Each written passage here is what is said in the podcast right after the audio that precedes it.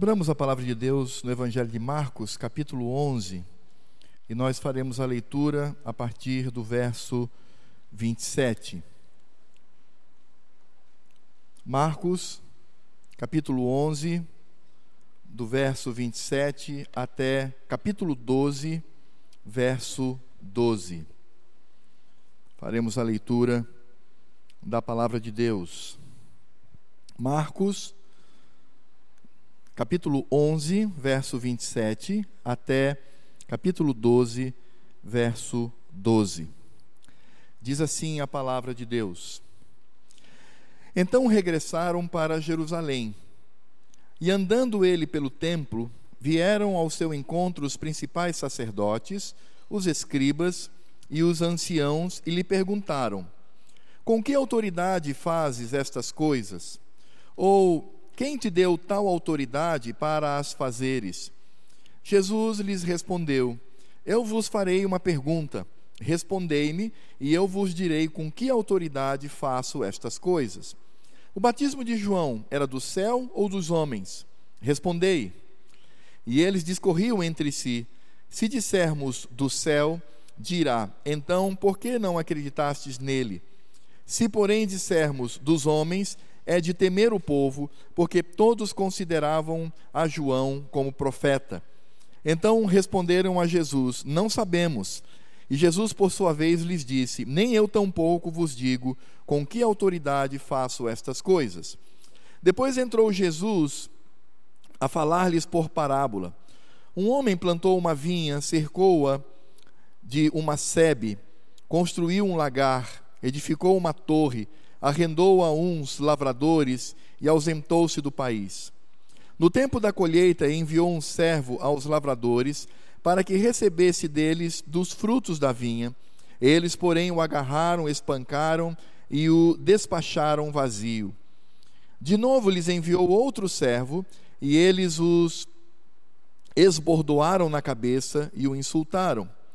Ainda outro lhes mandou, e a este mataram. Muitos outros lhes, enviou, dos quais espancaram uns e mataram outros. Restava-lhe ainda um, seu filho amado.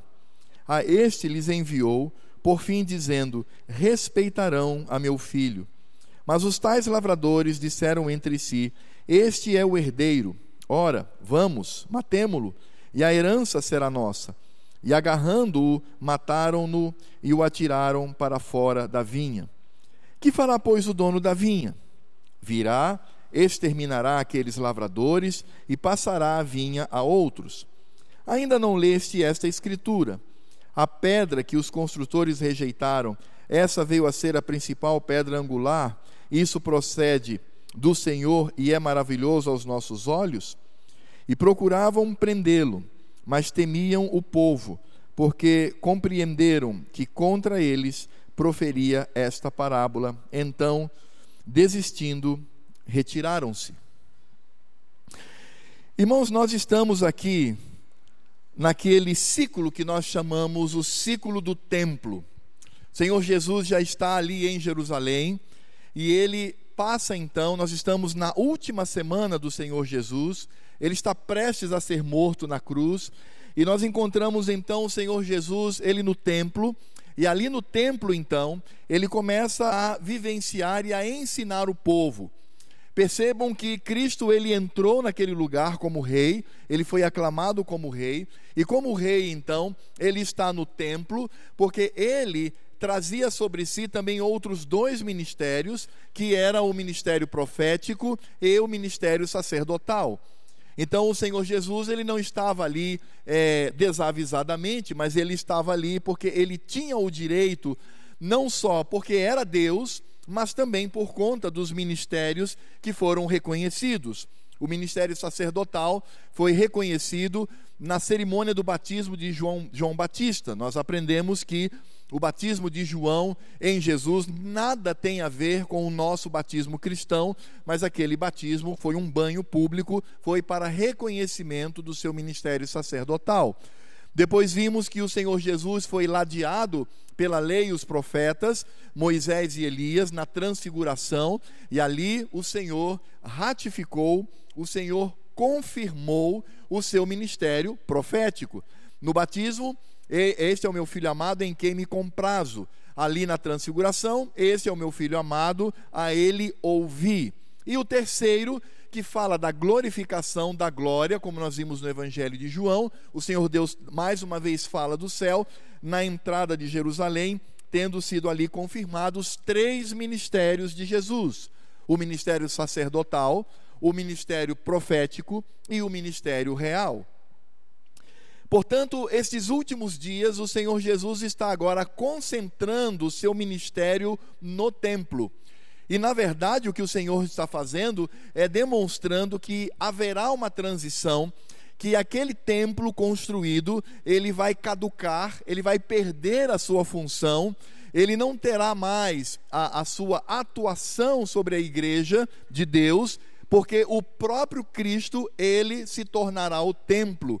E com Cristo, todos aqueles que serão alcançados pela graça estarão agregados a Ele.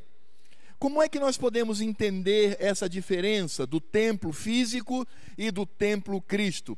Porque a pergunta é: mas no passado a igreja também, de certa forma, não era o templo do Senhor Jesus?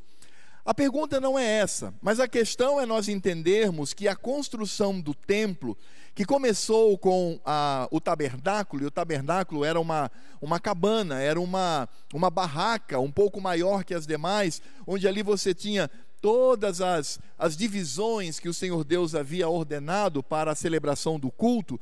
Depois o tabernáculo ele é substituído pelo templo. E é interessante porque o, o tabernáculo, ele caminhava com o povo. Onde o povo estava, ele estava ali, em qualquer lugar. Mas a partir de Davi, por um desejo de Davi, existe então a construção do templo e agora ele fica permanente na cidade de Jerusalém, ali no Monte Sião. Esse templo, ele apontava para Jesus. Esse templo, ele não tinha em si um poder, é, inerente, não era uma construção que trazia sobre si algum tipo de energia espiritual, mas ele era uma construção dedicado ao culto, e esse templo então, ele apontava para Cristo, porque Cristo de fato veio como o templo do Senhor, e ele se torna inclusive a pedra principal, ele se torna a pedra angular, de onde todo o templo ele é construído, e aí doravante, a partir daí, os crentes serão agora considerados literalmente uma pedra viva.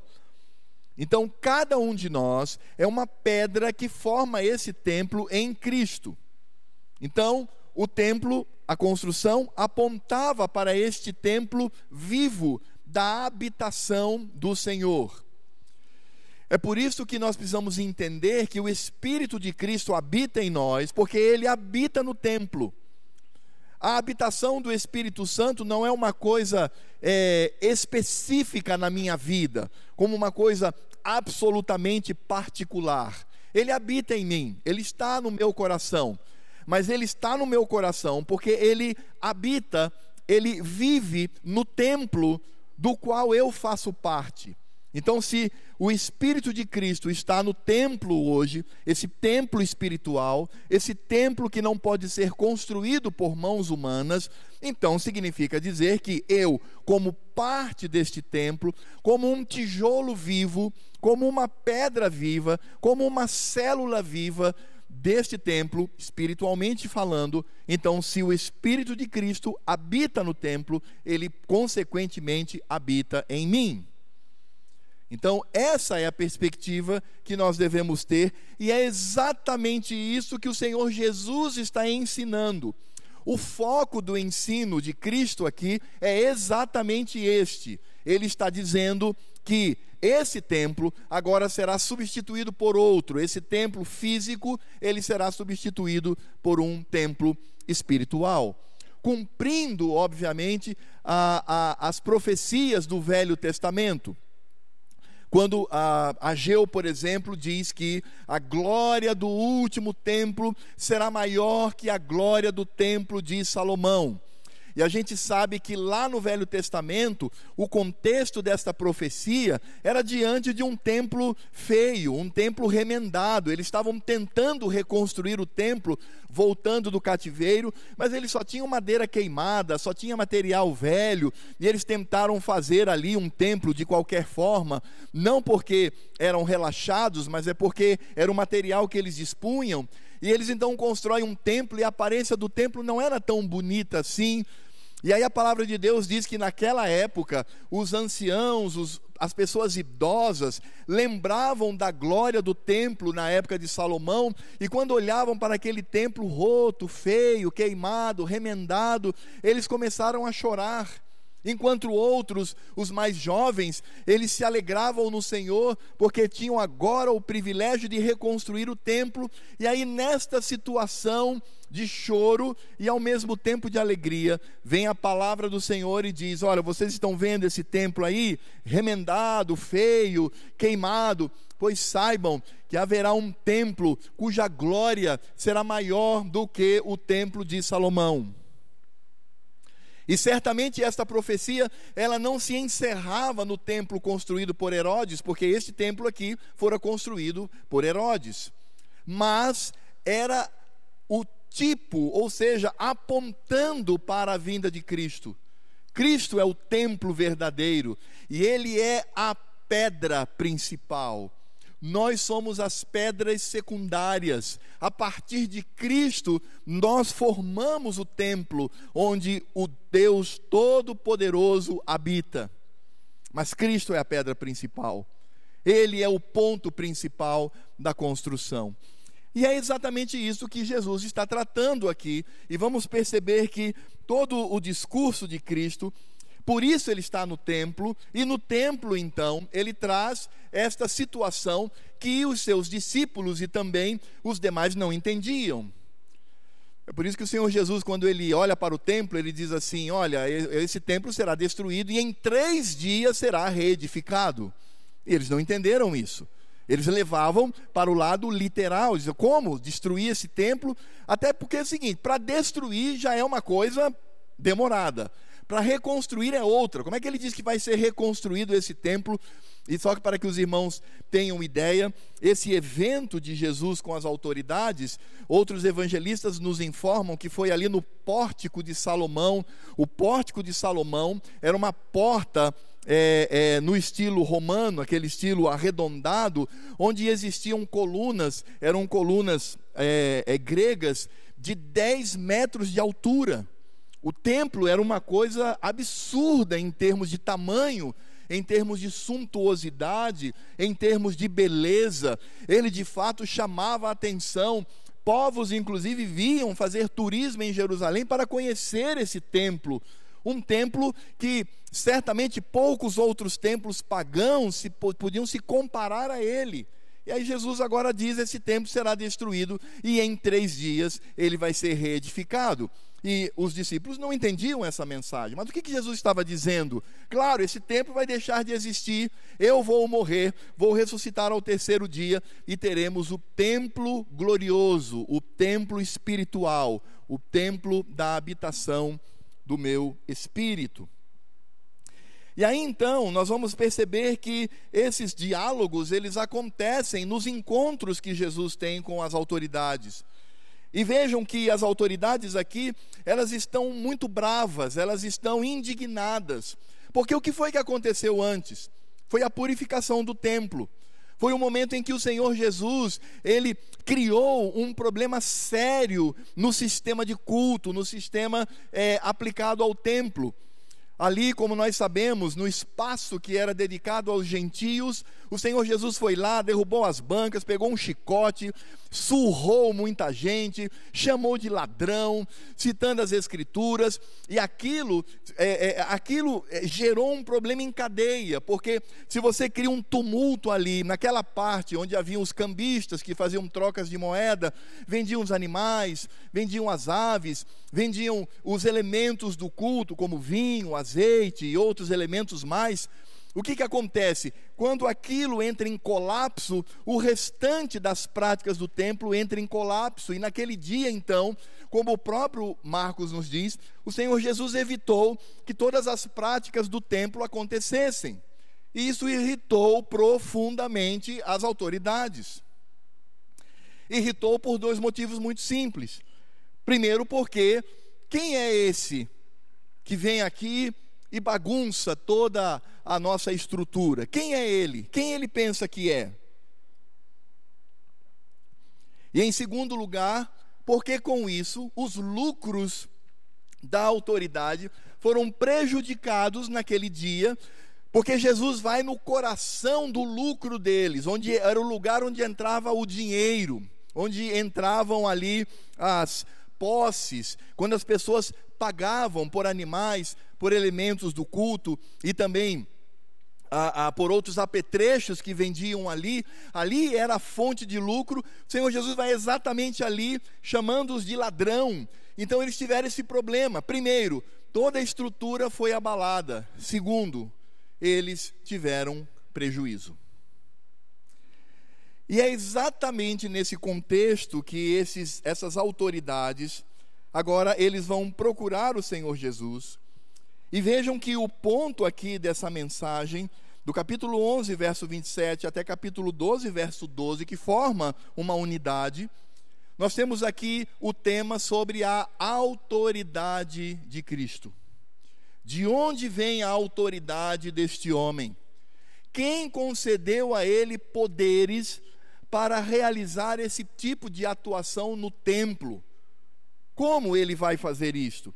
E é exatamente o que nós encontramos na indagação das autoridades, que Marcos se nos apresenta do verso 27 ao verso 33. E vejam que a pergunta que eles fazem aqui é muito clara. No verso 28 diz assim: Com que autoridade fazes estas coisas? Ou quem te deu tal autoridade para o fazeres? Irmãos, em outras palavras, quando aquelas autoridades encontraram ao Senhor Jesus, que havia eh, recentemente entrado no templo, na verdade, sabe qual foi a pergunta que eles fizeram para Cristo? A pergunta que eles fizeram para Cristo foi: Quem você pensa que é? Por que, que você está se achando? Como é que você realiza toda esta confusão no templo? Quem é você, rapaz? Quem você pensa que é? Em afrontar o culto, afrontar o templo, afrontar toda a liderança. Esse foi o espírito da pergunta. As autoridades, elas não estavam ali para aprender de Cristo, elas não estavam ali para compreender mais acerca do Cristo que estava ali no meio deles. Eles não estavam tentando compreender, por exemplo, o mistério das duas naturezas de Cristo, que é verdadeiramente homem e verdadeiramente Deus. Eles não estavam preocupados com isto, eles estavam ali tentando tirar satisfação, e na verdade, o que eles fazem é uma armadilha. Porque quando eles falam sobre a autoridade, essa autoridade ela estava intrinsecamente ligado a o Senhor Deus. Então eles maquinaram uma pergunta, uma pergunta que ofendeu ao Senhor Jesus, eles estavam ofendendo a Cristo e ao mesmo tempo preparando uma armadilha, porque se Cristo dissesse que a autoridade dele vinha de Deus, eles poderiam apedrejá-lo. Se ele dissesse que a autoridade vinha dele mesmo, eles podiam também apedrejá-lo. Porque como é que um homem qualquer faz isso? Ou como é que um homem reivindica nas suas atitudes o poder de Deus?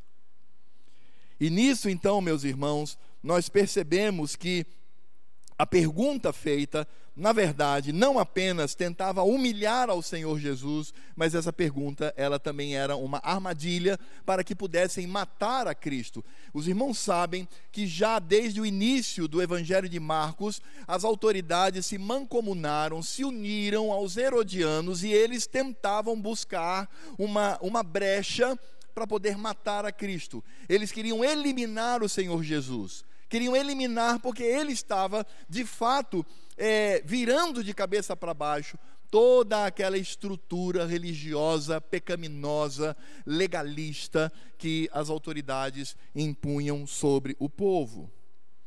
E é interessante porque a resposta do Senhor Jesus, sendo ele o próprio Deus e como homem, sendo extremamente inteligente, o Senhor Jesus devolve a armadilha. E talvez você pense assim: será que o Senhor Jesus estava ali fugindo da, da, da pergunta? Tem muita gente que faz isso, né? Principalmente os esquerdistas. Os esquerdistas são assim: quando você faz uma pergunta para ele, ele já sai pela tangente e tenta te jogar numa outra área. Mas não foi isso que aconteceu com Cristo. Por dois motivos muito simples. Primeiro, isso era uma prática rabínica.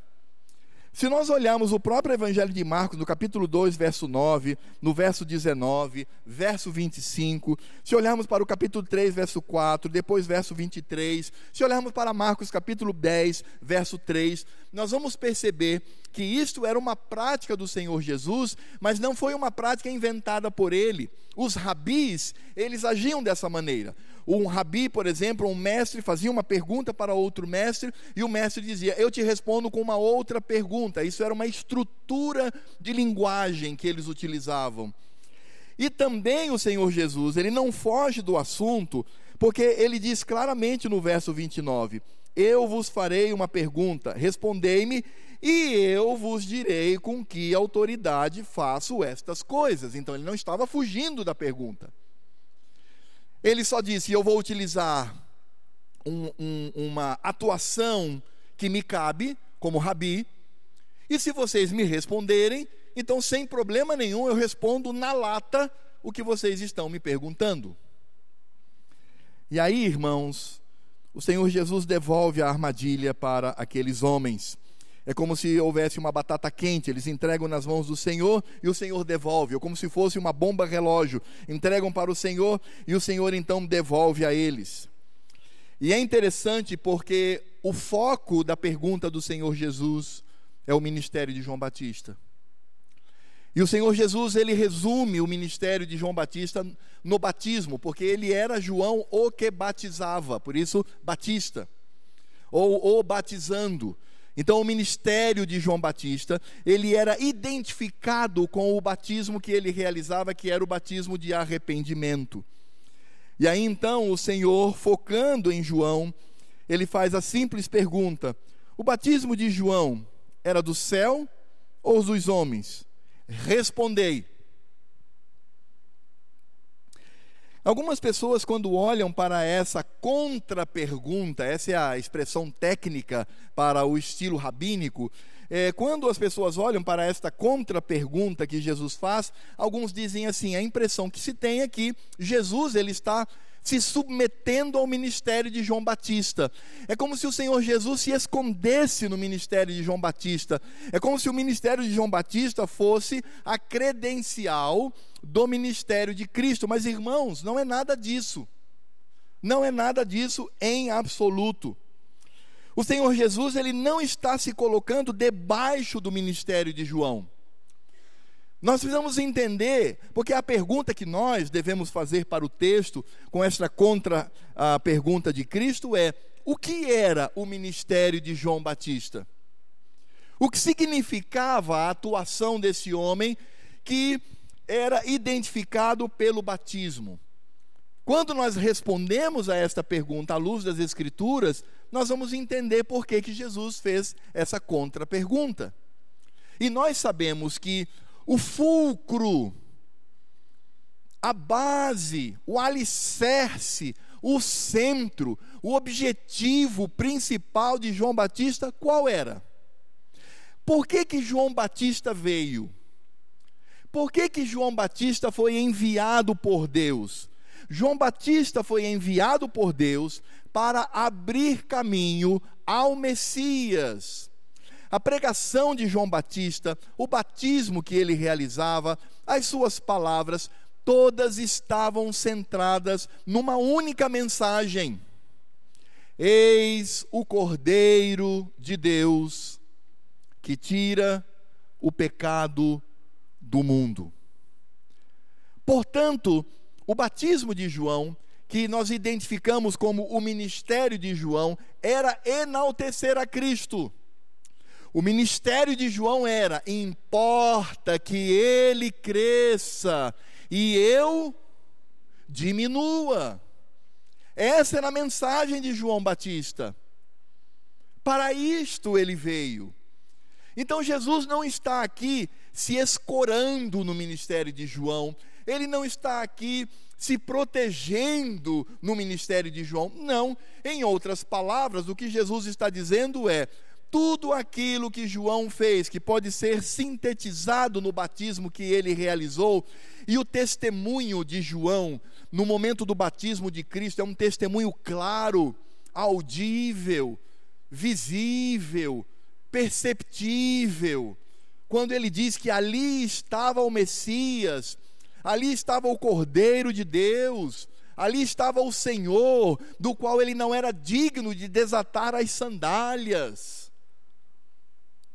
Portanto, o que Jesus está dizendo, em outras palavras, é: tudo aquilo que João Batista fez veio de Deus ou dos homens? E aí, meus irmãos, nós vamos perceber, a partir do verso 31 e o verso 32, que aqueles homens eram covardes, eram mentirosos, eles eram pessoas indignas diante de Cristo. No verso 31, diz que eles começaram a conversar, a cochichar entre si. Talvez tenham feito uma roda pequena ali, formada por eles. Eles começaram a cochichar. Se dissermos do céu, dirá então, porque não acreditastes nele? Se o batismo de João, se a mensagem de João é do céu, por que vocês não acreditam no que ele disse, que eu sou o Messias? Perceberam? Foi isso que Cristo fez. Eles tentaram encurralar o Senhor Jesus entre a espada e a parede. E o Senhor Jesus poderosamente avança sobre eles. E eles agora estão nesta, como se diz na gíria, nessa sinuca de bico, eles estão nessa situação que não há saída. No verso 32, se porém dissermos dos homens, porque seria a resposta que eles dariam covardemente, é de temer o povo, porque todos consideravam a João como profeta. Então, se nós dissermos é de Deus, então por que, você não acredita na mensagem dele?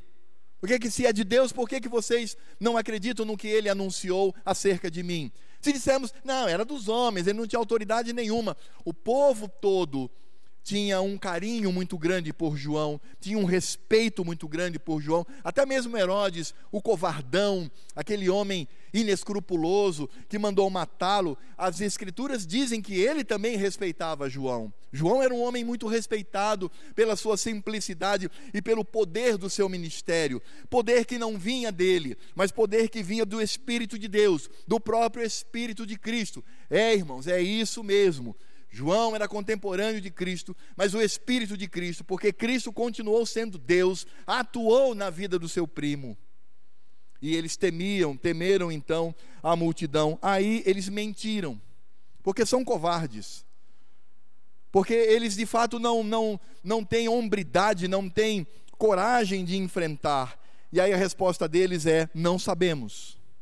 Mentira. E Jesus sabia disso. E aí então o Senhor Jesus diz: Bom, se vocês não sabem, nem tão pouco eu vos digo com que autoridade faço essas coisas. Pronto. Então fica o dito pelo não dito. E vejam só, irmãos, como nós percebemos aqui a sordidez, como percebemos aqui a malandragem, como percebemos aqui a atuação desses líderes religiosos em tentar de alguma maneira pegar a Cristo numa palavra para poder matá-lo, para poder destruí-lo, porque eles disseram: Nós só poderemos ter tranquilidade se nós matarmos a este homem. Então eles agora estão fazendo de tudo para matar a Cristo, mas nessa pergunta, diretamente, o Senhor Jesus não respondeu a eles nem eu tampouco vos digo com que autoridade faço estas coisas. Porque vocês ouviram a João, Vocês ouviram a mensagem do profeta. E os irmãos sabem que João Batista foi o último profeta do Velho Testamento. Ah, pastor, mas o João Batista está no Novo Testamento. Sim, ele está no Novo Testamento, mas o contexto ainda era velho, porque Jesus não havia morrido, nem ressuscitado e nem sido assunto aos céus, e nem o Espírito Santo havia descido. Portanto, antes disso, tudo é Velho Testamento. O Senhor está, eh, João Batista foi o último profeta do Velho Testamento comparado a Elias. Esse é o peso mas, meus irmãos, o Senhor Jesus, ele responde à pergunta daqueles religiosos. Mas ele não responde diretamente a eles. Mas o Senhor Jesus, ele fala ao povo, ele vai revelar ao povo de onde vem a autoridade dele. E nós vamos perceber isso no capítulo 12, do verso 1 até o verso número 12. E ali, nesse momento, o Senhor Jesus vai mostrar de onde procede a sua autoridade, quem é ele afinal. E é interessante porque aqui o Senhor Jesus ele vai falar o que nós conhecemos como a parábola da vinha.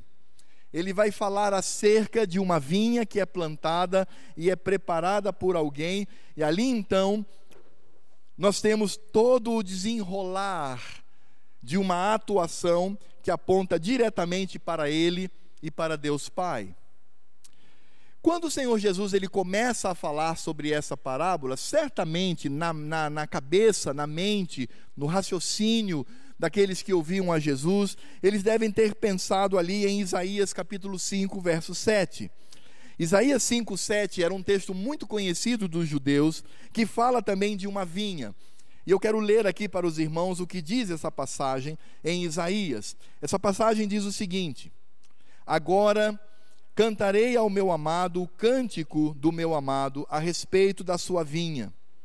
O meu amado teve uma vinha num outeiro fertilíssimo, sachou-a, limpou-a das pedras e a plantou de vides escolhidas. Edificou no meio dela uma torre e também abriu um lagar. Ele esperava que desse uvas boas, mas deu uvas bravas.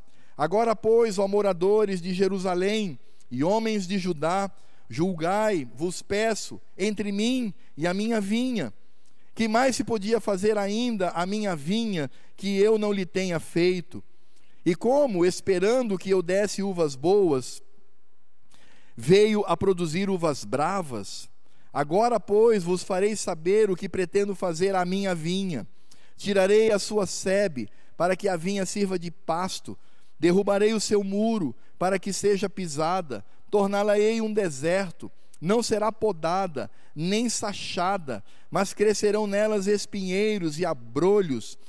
Às nuvens darei ordem que não derramem chuva sobre ela, porque a vinha do Senhor exércitos é a casa de Israel, e os homens de Judá são a planta dileta do Senhor. Este desejou que exercessem juízo, e eis aí quebrantamento da lei, justiça, eis aí clamor. Quando o Senhor Jesus ele começa a contar a parábola, certamente na cabeça dos seus ouvintes, eles logo remeteram-na para Isaías capítulo 5, verso 7, porque as escrituras dizem o seguinte no capítulo 12, a partir do verso 1. Depois entrou Jesus a falar-lhe por parábola. Um homem plantou uma vinha, cercou-a de uma sebe, construiu um lagar, edificou uma torre, arrendou-a a uns lavradores e ausentou-se do país. A linguagem é muito semelhante. Mas há uma diferença aqui muito importante. É que em Isaías capítulo 5, de 1 a 7, o profeta está falando da própria nação de Israel, foca na própria vinha. A vinha produz frutos é, é, desprezíveis. E por isso então o Senhor sanciona juízo sobre ela. Aqui o Senhor Jesus está mostrando que o problema começa com a liderança religiosa. Os líderes religiosos é que fazem com que a vinha ela não agrade ao Senhor. E isso é interessante. Portanto, a parábola do Senhor Jesus, ao contrário de Isaías capítulo 5, de 1 a 7, a parábola do Senhor Jesus, ela vai traçar aquilo que nós chamamos de história da redenção. O Senhor Jesus ele vai trazer nessa parábola o, o desenvolvimento da redenção do Senhor na sua história. E, obviamente, essa história diz respeito a Israel, a igreja do Senhor no Velho Testamento. E aí então nós vamos perceber que o Senhor Jesus, ele vai trazer no corpo dessa parábola as características principais do coração dos homens, a característica principal do coração de Deus Pai e as características principais do próprio Cristo. Então, os depravados, Deus Pai e o Cristo amado, o Cristo Todo-Poderoso. E quais são as características que nós encontramos aqui nesta parábola? Quando nós lemos, nós vamos perceber claramente. Rapidamente falando, ele está dizendo de uma, de uma plantação. Então, esse homem, ele prepara tudo, ele coloca uma torre, coloca muros, ele coloca tudo aquilo que vai facilitar o trabalho naquela vinha, ele se ausenta e deixa algumas pessoas responsáveis por aquela vinha. Quando ela começa a querer frutificar, ele manda um escravo, vá lá e pegue o meu lucro. Eles espancam. Depois ele manda outro, eles espancam. Depois ele manda outros escravos e eles espancam e alguns até a morte. Aí no final o, o dono da vinha diz: Bom, se a situação está assim, eu vou mandar meu filho. Porque meu filho eles vão respeitar. E aí, quando ele manda o filho, pela estrutura da parábola, dá-nos a impressão de que os que cuidavam da vinha achavam que o dono havia morrido, porque ele mesmo não veio pessoalmente, veio o filho. E veja que a linguagem aqui da, da, da parábola é: ah, ele é o herdeiro. Vamos matá-lo, porque matando o herdeiro, nós ficamos com a propriedade. E nisto, então, o Senhor Jesus começa a trazer as características das personagens que fazem parte desta parábola. Como, por exemplo, do verso 3 ao verso 5, o Senhor Jesus vai mostrar a maldade e a corrupção do coração dos homens. Como os homens são maus como eles sempre afrontam ao Senhor Deus, como eles são pessoas que, por conta da maldade do seu coração, eles têm uma atitude em destruir os planos do dono da vinha, como eles são movidos por pecado. Do verso 6 ao verso 8, vai mostrar a ganância depravada destes homens, vindo o filho do dono, Possivelmente, pela estrutura do texto, imaginavam que o dono havia morrido e eles dizem: Bom, agora vamos matar o rapaz, porque assim ficamos com a vinha, a vinha se torna nossa. Eram pessoas movidas por ganância, ganância depravada. E, irmãos, é interessante porque Jesus está falando de Israel, mas nós podemos perceber isto hoje. Existe muito líder evangélico que se diz evangélico, que inventa igrejas para roubar do Senhor. Existem igrejas que o objetivo é extorquir as pessoas em nome de Deus. Elas fazem isso construindo templos suntuosos e cobrando destas pessoas o dinheiro que elas têm para que possam enriquecer, para que possam comprar propriedades, para que possam comprar canal de televisão, para que possam comprar rádios, para que possam comprar tudo o que eles desejam, para que os seus principais pastores tenham vida nababesca, uma vida cheia de dinheiro, uma vida cheia de, de ganância, e é exatamente isso que nós percebemos, porque o coração do homem, ele continua o mesmo. Se o homem ele não cuidar do seu coração, se ele não se aperceber do, do potencial que ele tem para a maldade, do potencial que ele tem para o pecado, ele vai repetir exatamente aquilo que o Senhor Jesus denunciou com relação à liderança do Velho Testamento. Porque o coração do homem é assim. E se não for a graça do Senhor, se não for a revelação do Senhor, estas pessoas, em nome do Evangelho, em nome de Cristo, roubam-no.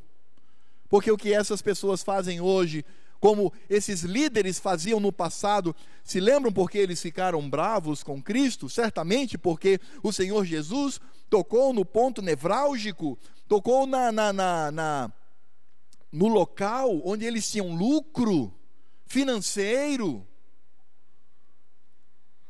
É por isso que as escrituras dizem que a piedade, ela não é fonte de lucro financeiro, porque os que querem ficar ricos começam a flagelar-se a si mesmo. E na verdade, irmãos, existem é, agrupamentos religiosos que se dizem de Cristo que na verdade estão roubando do Senhor. Estão roubando dele. Eles tendem a apresentar uma igreja muito agradável, muito boa, com promessas maravilhosas, para dirimir o seu sofrimento, para dirimir o problema que você vive, para curar todas as suas enfermidades. E na verdade o que eles fazem é roubar de Cristo, como o Senhor denuncia a vida daqueles homens no passado. Mas essa parábola do Senhor Jesus, ela vai mostrar o caráter de Deus Pai. E vai mostrar, em primeiro lugar, no verso 1, a generosidade de Deus Pai em dar todo o suporte ao trabalho. Aquele dono da vinha, quando ele constrói, ele faz com que tudo esteja favorecendo o trabalho dos agricultores. Diz assim: Depois entrou Jesus a falar por parábola: Um homem plantou uma vinha cercou-a de uma sebe, construiu um lagar, edificou uma torre, arrendou a uns lavradores e ausentou-se do país. Quando ele constrói aquela a, aquela, eh, naquela área, ele faz um muro para proteger, ele faz uma torre para vigiar, ele faz um lagar, que era um buraco que eles faziam no chão, para colocar a uva e pisoteá-la, para tirar ali o suco da uva, para depois, posteriormente, fazer o vinho. Então, ele dá todas as condições, e isso revela a generosidade de Deus. Ele fez isso no Velho Testamento.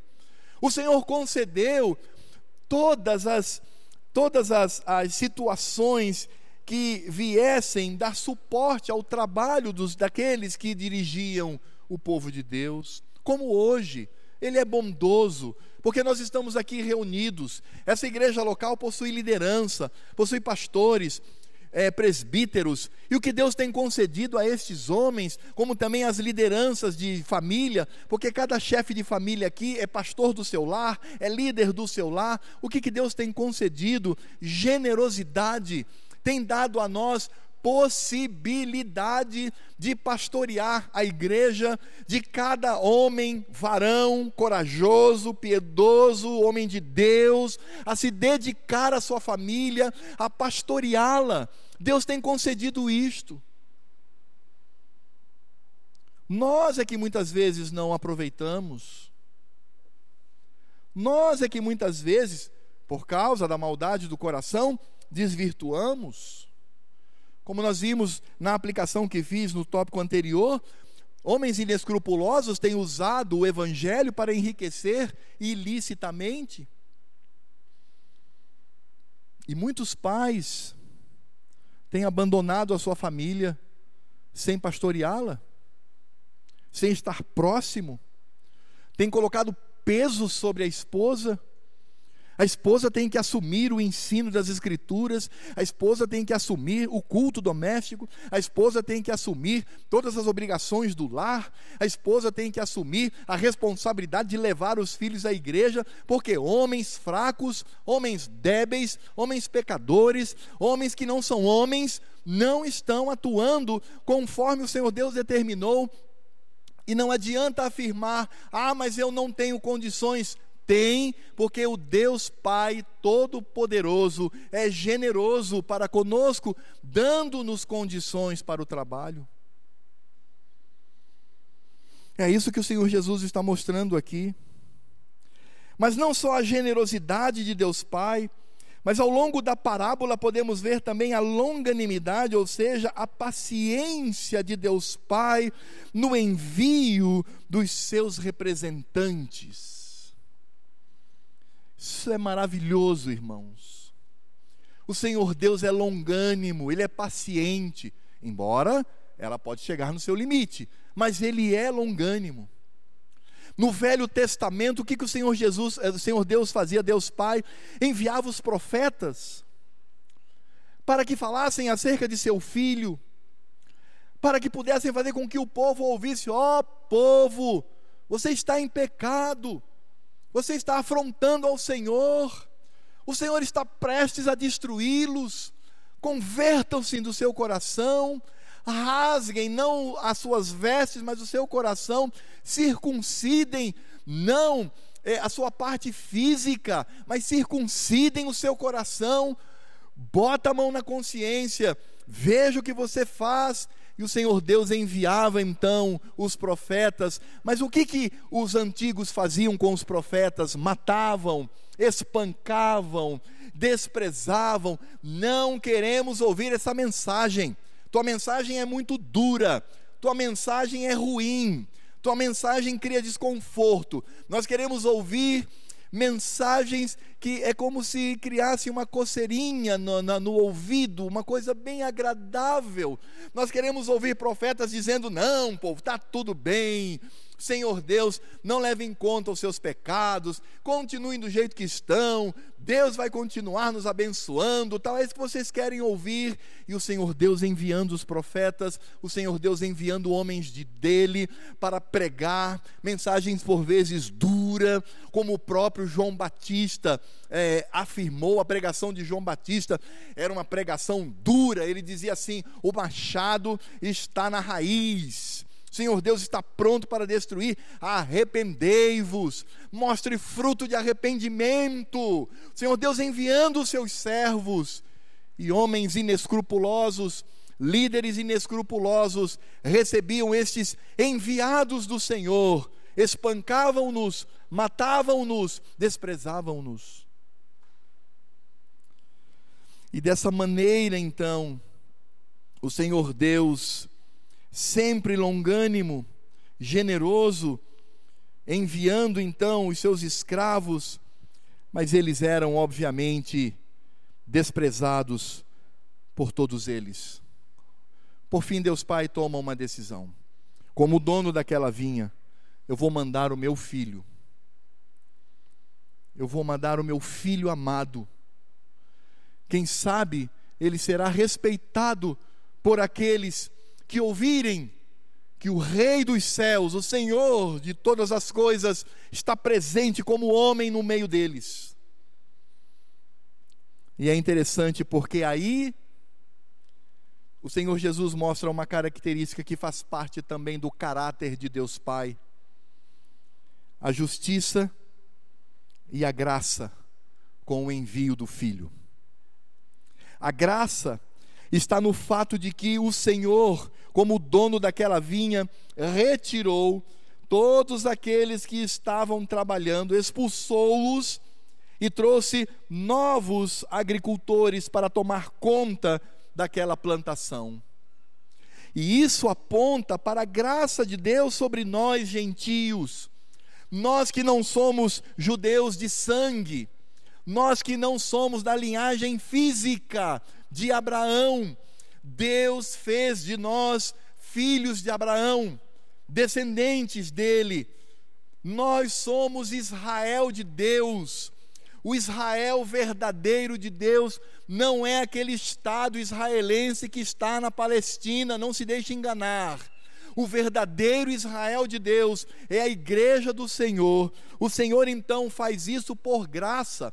Nós assumimos aquilo que o Israel físico, a nação física, não fez. O Senhor transferiu deles para nós e tudo que estava contido na nação de Israel está contido em nós espiritualmente. Temos um templo, temos um culto, temos um dia para guardar, temos uma lei a seguir, temos um Cristo a amar. Tudo isso o Senhor concedeu a nós, dando-nos entendimento da Sua revelação. Graça de Deus. Deus nos achou espalhados pelo mundo inteiro e nos trouxe, porque Ele mesmo decidiu nos escolher antes da fundação do mundo para sermos seus filhos. Isso é graça de Deus. Se não fosse a graça de Deus, onde você estaria hoje? Como estaria a sua vida? Você continuaria sendo um rebelde diante do Senhor, afrontando a Cristo, mas o Senhor, aprove ao Senhor fazer com que nós fôssemos transformados no Israel verdadeiro do Senhor. Por isso que o Senhor fala aqui claramente o que fará o dono da vinha, no verso 9: virá exterminará aqueles lavradores e passará a vinha a outros. Onde está a graça do Senhor? Passou a vinha a outros, a nós. Mas a vinda do Filho não manifesta somente a graça do Senhor. A vinda do Filho também manifesta a ira justa de Deus Pai.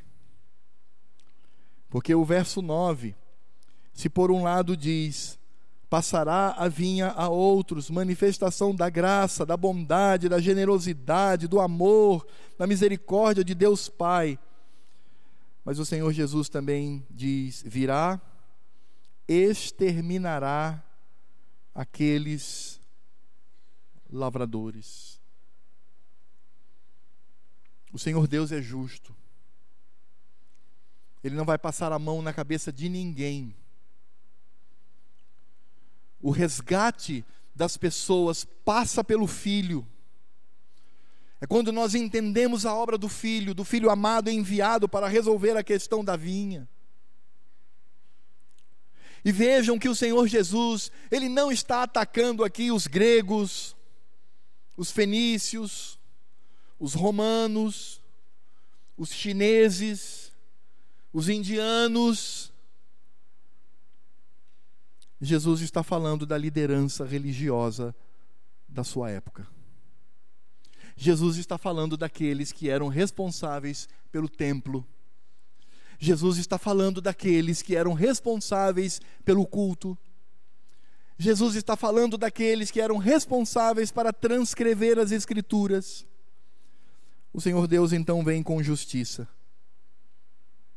E a palavra que o Senhor Jesus usa não é o pregador dessa noite que utiliza, pelo contrário, o pregador dessa noite enche o coração de temor também, quando o Senhor Jesus diz: virá e exterminará, destruirá, e foi exatamente o que Deus Pai fez com aquele templo e com os religiosos da época.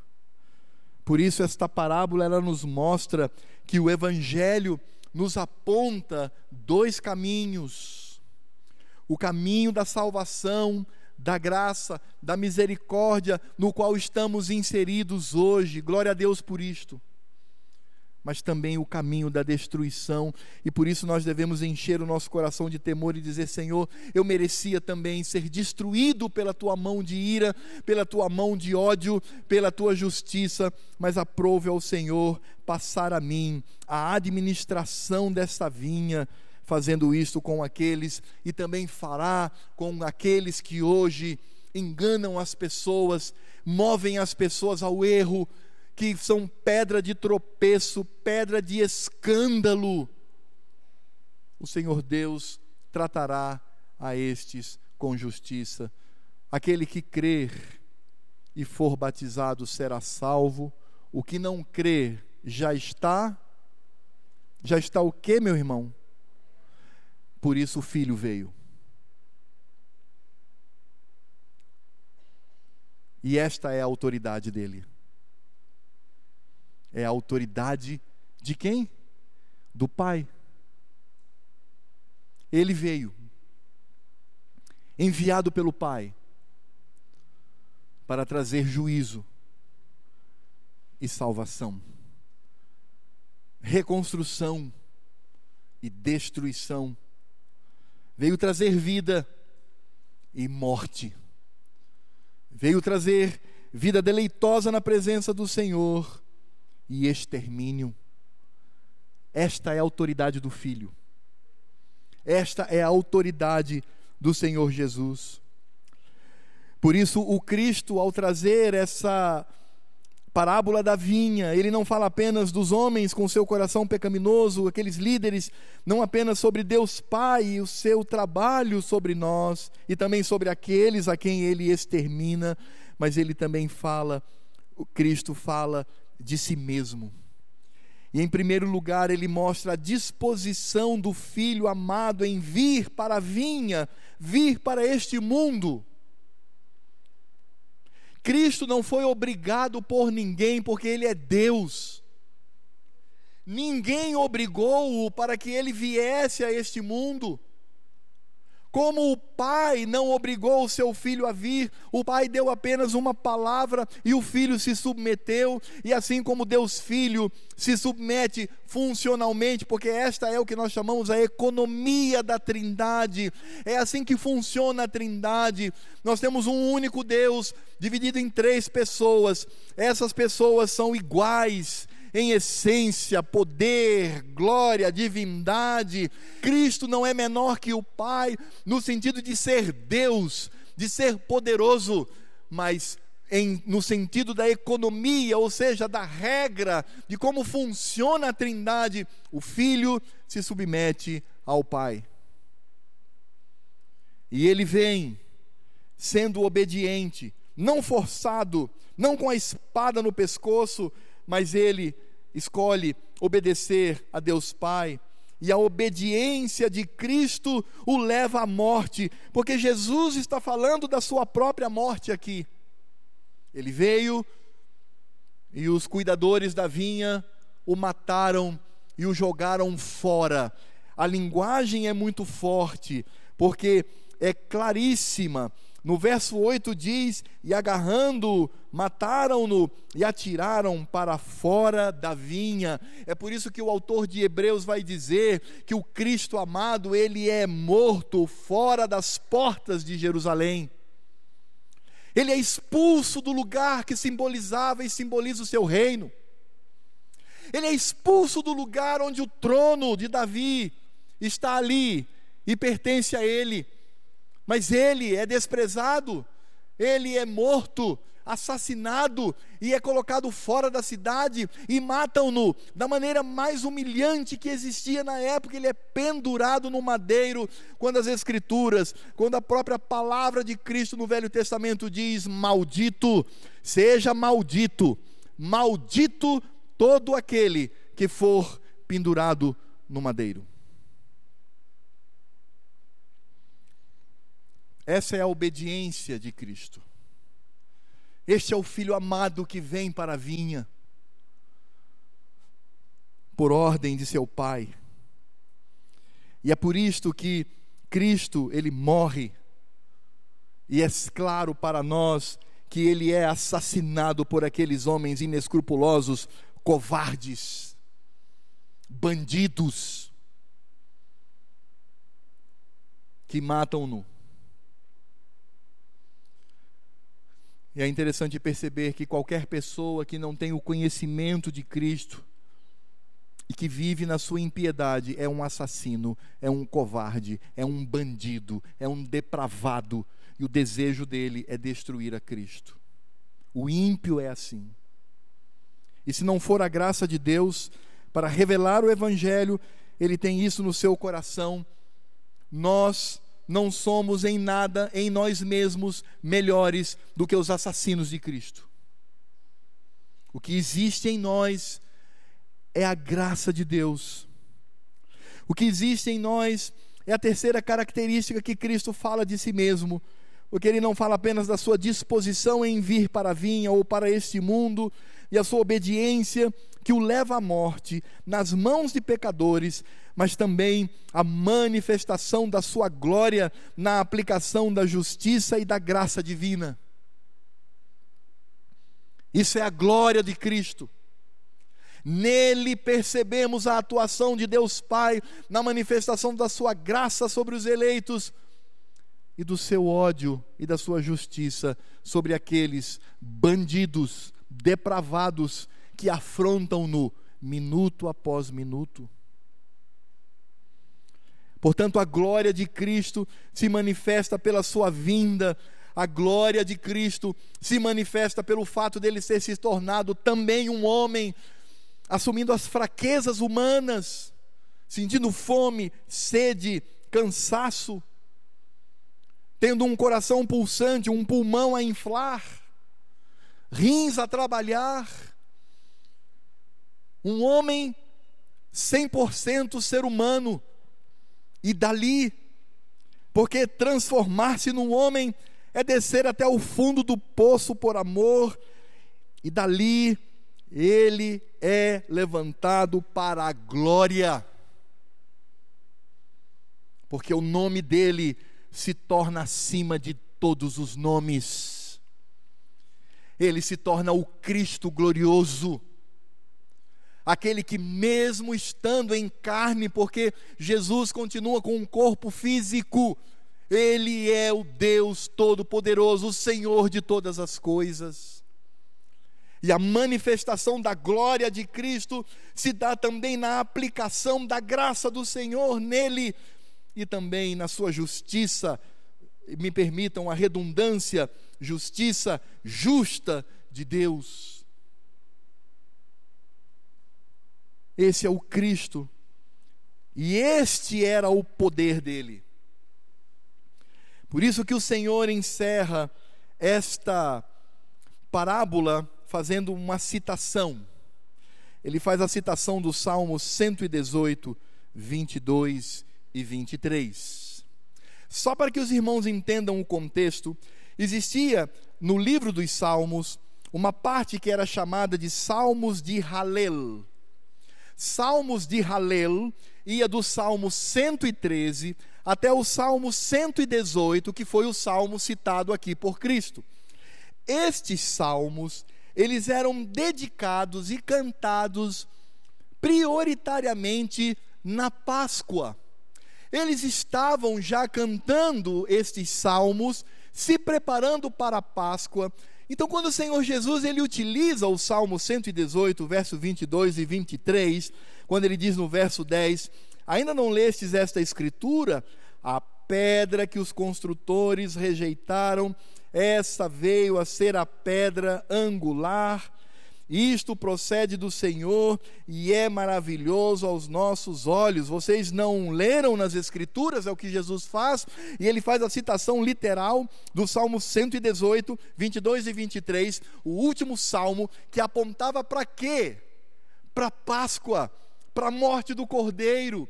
O Senhor Jesus ele está trazendo aqui dois aspectos da sua própria vida. Ele mostra que é esta pedra angular verdadeira, do verdadeiro templo, do templo que iria ser a habitação do seu espírito, como o espírito do Pai, e ao mesmo tempo ele utiliza um salmo que remete à morte do cordeiro. Portanto, ele está falando aqui também da sua morte, e ele também está falando do novo templo que seria erguido a partir dessa morte e com a sua ressurreição. É por isso que o ponto aqui é o novo templo que será edificado em detrimento daquele templo construído, daquele templo de pedra. E isto, mais uma vez, manifesta o juízo de Deus sobre os judeus e a graça de Deus sobre os gentios. E quem são esses gentios? São Israel de Deus, a igreja de em Cristo Jesus. É isso que Jesus está falando, e aqui ele mostra de onde vem a sua autoridade. E é interessante porque aqueles líderes, mesmo embotados pelo pecado, o seu coração, tendo o seu coração embotado por causa do pecado, no verso 12, Marcos nos revela e procuravam prendê-lo, mas temiam o povo, porque compreenderam que contra eles proferira esta parábola, então desistindo, retiraram-se. Os líderes entenderam a mensagem. Eles viram de onde vem a autoridade de Cristo, que Cristo respondera à pergunta inicial, mas eles eram tomados por ódio, tomado de rancor, de inveja contra o Cristo amado.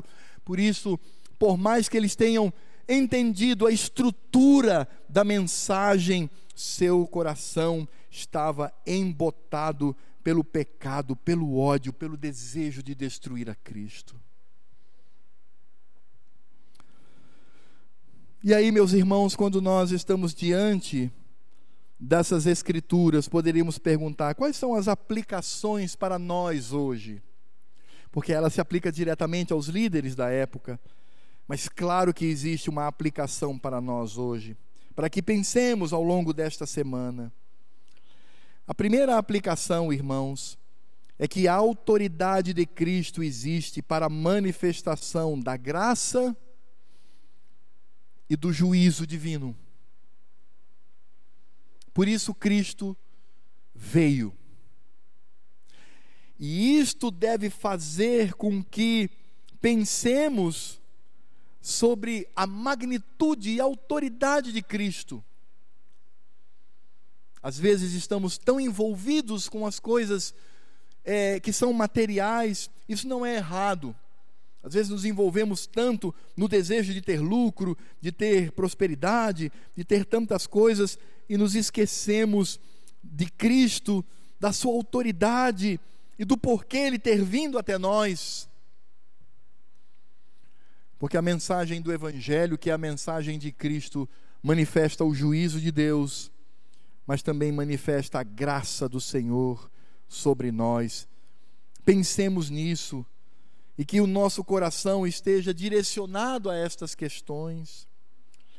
Em segundo lugar, precisamos entender, irmãos, que os que desprezam a Cristo serão exterminados pela ira de Deus. Isso é muito sério. E é mais sério ainda quando muitos destes que desprezam a Cristo frequentam a igreja regularmente. Porque o espaço que nós separamos para cultuar ao Senhor não tem um poder em si mesmo sobre nós. Por isso nós precisamos sondar o nosso coração. Precisamos perguntar se de fato somos crentes, se somos do Senhor. Porque não existe meio termo, não existe alguém que está entre o mundo e Cristo. Ou eu sou de Cristo, e aí vou lutar para glorificar e exaltar o seu nome, ou eu sou do mundo e sou atraído pelo mundo, pelos amiguinhos ou pelos amigos do mundo, pelas pessoas que estão lá, por aquilo que o mundo oferece. Eu corro o risco de ser um ímpio que precisa de conversão. E como ímpio, afronto ao Senhor. Segundo a segundo, eu levo o Senhor à ira. E eu preciso refletir sobre isto. Se você ainda não nasceu de novo, mesmo sendo membro desta igreja há 20 anos, se você não nasceu de novo, faça isto hoje. Coloque-se aos pés de Cristo e Ele vai cobri-lo com a sua graça e com a sua misericórdia. E por fim, podemos também aplicar nesta parábola a manifestação da graça que nos fez templo sustentado por Cristo. Nós somos a habitação do Senhor, e isto ocorre não por nossa causa, porque ainda continuamos pecadores, ainda continuamos a praticar pecados. A diferença é que não somos mais escravos do pecados, do pecado, embora ainda tenhamos pecado, mas isso deve nos trazer a imagem da graça divina manifesta pelo Filho amado que veio à vinha com toda autoridade para remir o nosso pecado, para perdoar as nossas falhas, os nossos erros. A graça divina que nos faz templo sustentado por Cristo, irmãos, ocorre por causa da morte desse filho amado. Esse filho amado que nos dá rumo pela Sua palavra. Por isso, não podemos desconhecer a glória, a salvação, a graça, a generosidade de Deus Pai e de seu Filho, Cristo Jesus. Nós que somos crentes não somos melhores do que aqueles que não são crentes e frequentam igreja ou estão lá no mundo. Não somos melhores do que eles em nós mesmos. Nós temos essa condição por causa da graça de Cristo na nossa vida. Por isto, os que são crentes nessa noite devem dizer: Ó oh Cristo amado, eu glorifico o teu santo nome, porque apesar de eu continuar pecando, o Senhor me concede graça e misericórdia para que eu continue na minha jornada segura para a eternidade, quando morarei eternamente contigo. Aos que não nasceram de novo, faça isto hoje vá aos pés de Cristo. Aos que já são convertidos e continuam ainda cometendo pecados, alegre-se, porque a graça de Cristo está sobre você, o Filho amado que veio para a vinha. Oremos ao Senhor. Nosso Deus e Pai, nós te louvamos e agradecemos pela tua palavra. Te louvamos pela autoridade de Cristo que vem de ti. Te louvamos porque fomos alcançados por esta graça, deste Filho amado que veio até a vinha e morreu em nosso lugar. E com esta morte, manifestou a graça do Senhor sobre nós. A tua graça, Deus Pai, querido, sobre nós. Te somos gratos por isso, meu Senhor mesmo não merecendo. O Senhor nos caçou, o Senhor nos buscou nos rincões deste mundo para simplesmente conceder gratuitamente no Filho amado a graça e a misericórdia. Obrigado por isso, Senhor. Podemos sair daqui seguros desta verdade. E ao mesmo tempo eu oro para que o teu Espírito Santo toque no coração daquele que ainda não experimenta esta comunhão contigo. Que sejam, ó Deus, impactados pelo Evangelho e possam correr para os pés de Cristo, tornando-se servos do Senhor. Ó Deus, traz salvação para o nosso meio, ao mesmo tempo em que traz também a consciência do dever e da alegria e privilégio que temos de engrandecer a Cristo, que nasceu neste mundo para nos salvar. Toda honra, toda glória, todo louvor, toda adoração sejam dadas a teu filho, ó Pai amado. Que ele seja exaltado no nosso meio por sua obra, que trouxe a nós a tua graça, a tua misericórdia, fazendo com que nós sejamos hoje os administradores desta vinha bendita que é o teu reino. E que a graça do Senhor Jesus, o amor de Deus Pai, a comunhão, a consolação e toda a obra do Espírito Santo estejam sobre a nossa vida, sobre a vida de todos aqueles que se reuniram ao redor do mundo para cultuar a Cristo, até que Ele venha Maranata, Vem, Jesus, leva-nos para si, para que tenhamos esta eternidade bendita contigo. E enquanto isso não acontece, fortalece-nos com teu espírito, hoje e para todo o sempre. Amém.